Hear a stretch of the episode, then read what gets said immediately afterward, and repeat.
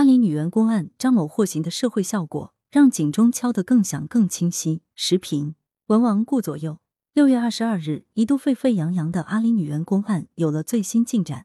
据济南市怀印区人民法院消息，该院经审理查明，二零二一年七月二十七日晚，被告人张国在参与宴请时与被害人周某初次相识，趁周某醉酒之机，在餐厅前台附近及包间内对周某实施猥亵行为。次日七时许，张国到周某所住酒店房间内，又对周某实施猥亵行为。法院认为，被告人张国的行为构成强制猥亵罪，判处有期徒刑一年六个月。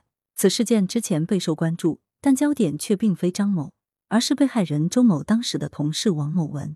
二零二一年八月七日，周某在网上发文，自称被上司王某文强迫出差、灌酒和性侵，继而再被男商户张某在酒局上猥亵。警方介入调查后，王某文案所涉罪名由强奸变为强制猥亵。二零二一年九月七日，王某文被行政拘留十五天后回家，这实则意味着王某文刑事罪名不成立。而看似被卷入的张某则进入了刑事司法程序。一个值得关注的细节是，公诉机关指控张某犯强制猥亵罪的事实清楚，证据确实充分。通报还透露，张某无认罪悔罪表现，应依法惩处。虽然围绕此事件的信息披露前后共有周某的小作文、周某所在公司的官方通报、王妻张妻的反击周某帖、警方、检方及法院的官方通报等多个来源，俨然一部现实版《罗生门》。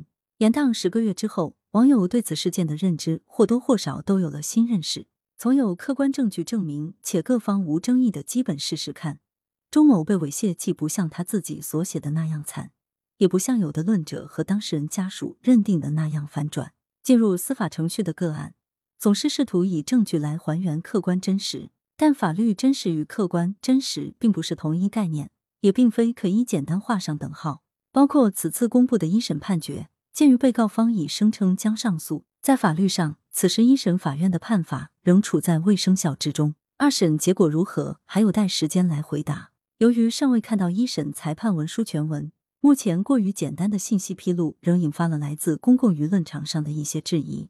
其中可列为合理怀疑的一处细节在于，法院经审理查明，七月二十七日晚，张某在参与宴请时与被害人周某初次相识。就趁周某醉酒之机实施了猥亵之事，但到了次日七时许，张某又到周某所住酒店房间内对周某实施猥亵。此时的周某是否已经酒醒？为何仍放任前一晚刚认识且曾猥亵过自己的张某进入房间？一审法院认为，被告人张某违背妇女意志，趁被害人醉酒之机猥亵被害人，其行为构成强制猥亵罪。这里的趁机是否包括了当晚和第二天早上？网友追问这些细节，也不能说只是在一味吃瓜，甚至是在不当窥探他人隐私。当个案已经发酵成为公共事件，尤其是案件细节已由各方当事人自行披露，相当于权力主体在公共舆论场上对自己的隐私权明示了放弃。作为公共事件的这一个案，也因此具有了普遍预防功能。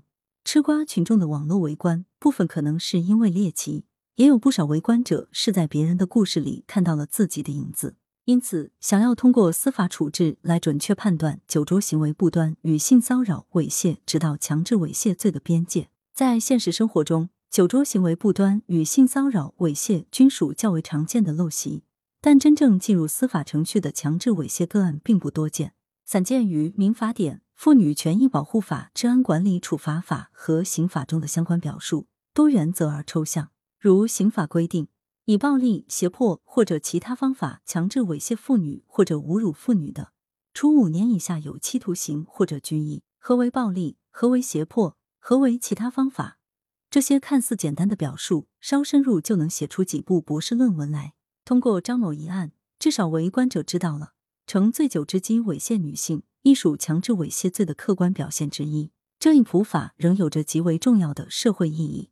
面对舆论关切仍在持续高涨。接下来，法院不妨再把司法信息公开的窗口再开大一些，让围观者更清晰的了解该如何判断是否违背了妇女意志，以及又该如何判断女性隔夜仍在醉酒状态。作者是法律界人士，羊城晚报时评投稿邮箱 wbspycwb 点 com。